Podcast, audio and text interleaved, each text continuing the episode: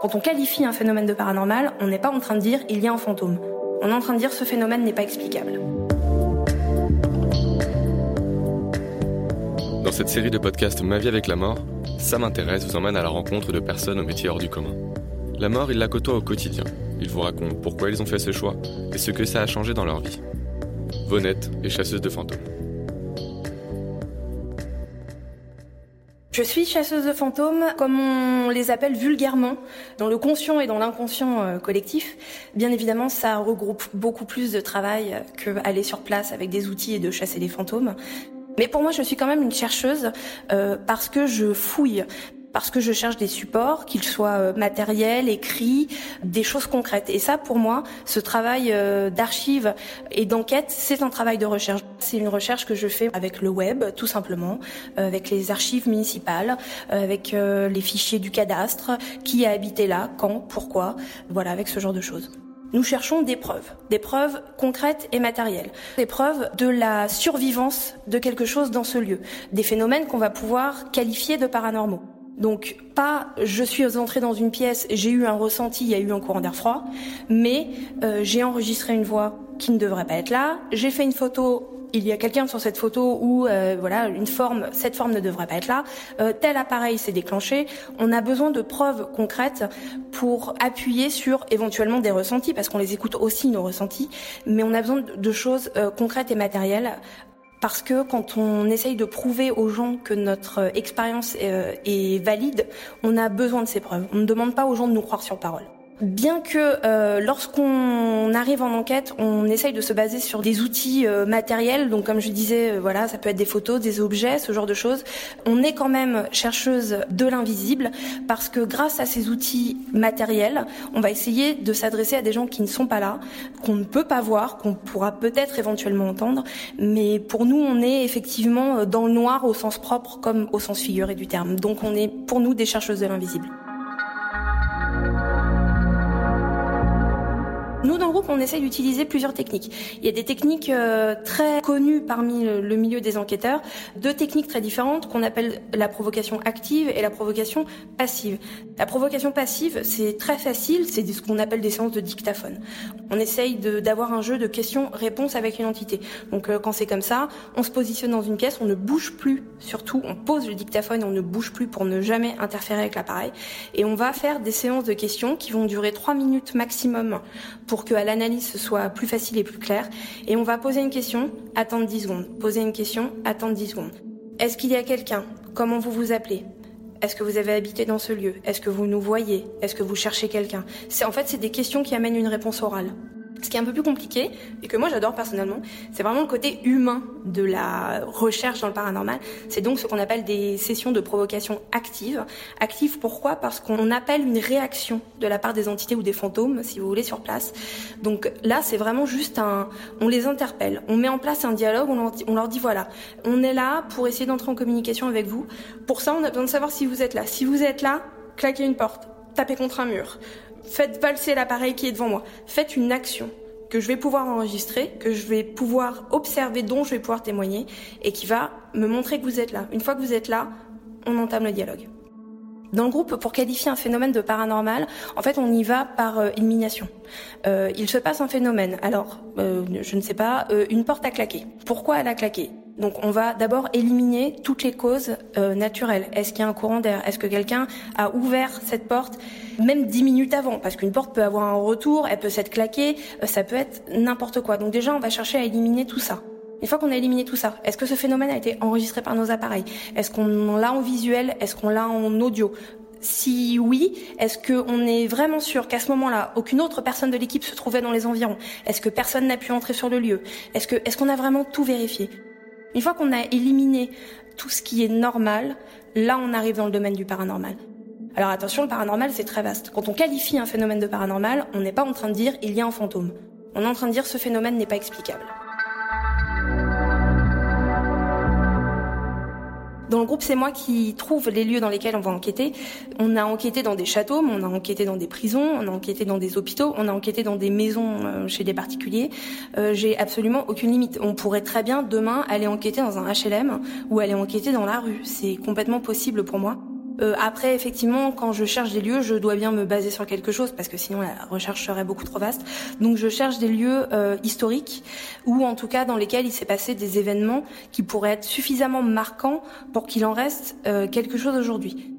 Dans le groupe, on essaye de faire toujours les choses euh, proprement, c'est-à-dire qu'on ne va jamais dans des lieux abandonnés et on ne va jamais dans des lieux sans autorisation. Ça demande de l'énergie, mais on a décidé de le faire. Déjà parce qu'on a un groupe euh, de filles, nous ne sommes que des filles et quasiment à chaque fois l'équipe technique qui nous suit, ce ne sont que des filles aussi. Donc déjà par sécurité, on a besoin d'avoir des gens qui savent où nous sommes, quand et dans quelles conditions, au cas où on ait besoin d'aide. Et d'autre part parce que toujours dans ce cadre de recherche, c'est pas intéressant pour moi d'aller dans une maison qui est abandonnée. Je ne sais pas à qui je m'adresse, je ne sais pas ce qui s'est passé ici. Nous, c'est pas comme ça qu'on voit les choses. On a envie d'approfondir, on a envie d'avoir des aides à l'enquête qui sont euh, ancrées dans l'histoire et dans le matériel. Et pour ça, j'ai besoin de savoir où on va. Donc on ne va jamais dans des lieux euh, à la sauvage et on, ne le fera jamais. Il y a un très gros scandale qui a éclaté il y a peut-être deux ans par rapport à un youtubeur très connu qui a fait un faux et c'est très dommage parce que à ce moment-là, à partir de ce moment-là et dans la semaine qui a suivi, on a vu apparaître des commentaires YouTube sur nos vidéos de gens qui nous disaient mais qu'est-ce qui nous prouve que c'est vrai? Alors que c'était jamais arrivé avant et ça ça fait vraiment mal au cœur. Il y a un moment où on s'en remet toujours à la fin à la confiance des gens. Cette confiance, pour nous, elle vaut de l'or. Jamais, jamais, jamais on ne la trahira pour aucun contrat au monde, pour aucune somme d'argent. Les gens qui ont fait du faux, c'est des gens qui, déjà, je pense, ne font que ça dans leur vie et qui, du coup, ont une attente financière. Ce qui n'est pas notre cas. Nous, on a toutes des métiers à côté. C'est pas très sympa ce que je veux dire pour les autres, mais quand on amène du financier dans cette quête, on n'est plus dans la quête. On est dans le spectacle. Nous, on n'est pas dans le spectacle. On est vraiment dans la recherche. Le groupe existe depuis trois ans, donc maintenant on commence à avoir fait euh, pas mal de lieux. Il y a des lieux qui nous ont beaucoup marqué, des lieux qu'on adore. Là, par exemple, tout de suite, je pense au château de Bruniquel, dans lequel on avait enregistré, euh, alors déjà des bruits de pas qui étaient absolument euh, effrayants. Mais bon, ça c'est surtout parce que c'est des lieux qu'on adore, qu'on trouve magnifiques et qui sont juste historiquement incroyables. Mais hum, en l'occurrence, si je devais choisir un phénomène qu'on a pu enregistrer et qui est selon moi le phénomène qui a le plus marqué tous les gens qui nous regardent et qui nous écoutent, c'est une voix masculine que nous avions enregistrée euh, dans un lieu. Alors je ne peux pas vous donner la localisation parce que c'est un lieu privé, mais c'est un bâtiment qui avait servi euh, pendant un temps euh, d'hôtel. Et hum, pendant cette enquête, on avait deux enquêtrices du groupe qui étaient dans une pièce, qui ne bougeaient pas, dans le silence le plus total.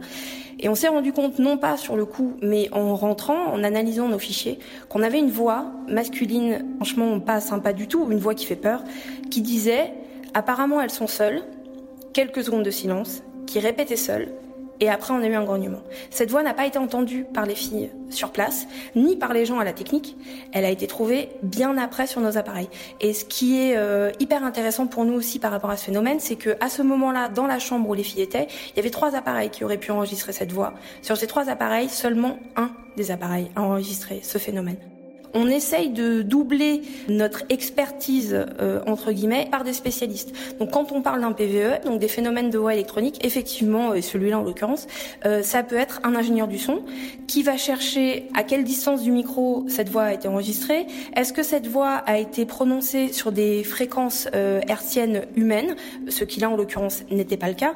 Ça pour nous, ça prouve quoi? Ça prouve que déjà personne dans la pièce n'a dit cette phrase puisque ce n'est pas une voix humaine. Donc déjà ça, on peut l'enlever. De plus, ça explique le fait qu'on n'ait pas nous entendu cette voix sur place, puisque ce sont des fréquences qu'on ne peut pas entendre nous avec nos oreilles. C'est pour ça qu'on les appelle le phénomène de voix électronique. Pour nous, ce phénomène, il est clairement paranormal, on n'a aucun problème à l'affirmer, et pour l'instant, c'est notre plus belle preuve. Un autre événement très marquant euh, pour nous, c'est donc un événement qui s'est produit au château des Ravalais. Donc c'est un château qui est très connu parce qu'il a abrité euh, les amours incestueuses de Julien et Marguerite euh, de Ravalais. Et en fait, ce qui s'est passé, et ça, ça s'est produit en condition de tournage, c'est-à-dire qu'on n'était même pas en train d'enquêter. On cherchait à tourner un plan de nous qui entrions dans une pièce. Donc j'avais demandé à la cadreuse d'aller se poster dans cette pièce et d'attendre qu'on arrive pour filmer notre entrée, tout simplement. Et en fait, cette pièce était vide à l'exception d'une chaise qui ne se trouvait pas à côté de la cadreuse. Et en fait, alors que cette cadreuse nous dit euh, c'est bon les filles, je suis en place, euh, venez et que nous on arrive euh, d'un pas léger et insouciant, cette chaise a bougé. Il n'a pas bougé un petit peu, cette chaise a vraiment bougé et a fait un son énorme à côté de la cadreuse qui bien évidemment a été terrifiée. De ça, nous, notre travail, c'est de trouver ce qui a pu se passer avec cette chaise. Donc tout de suite, on a stoppé ce qu'on était en train de faire, on a rallumé les lumières, on a fait des tests avec cette chaise On a essayé de s'asseoir, de se lever, de la faire tomber, de la faire bouger, de sauter sur le sol, de claquer des portes. Enfin, on a essayé de trouver d'où venait ce bruit.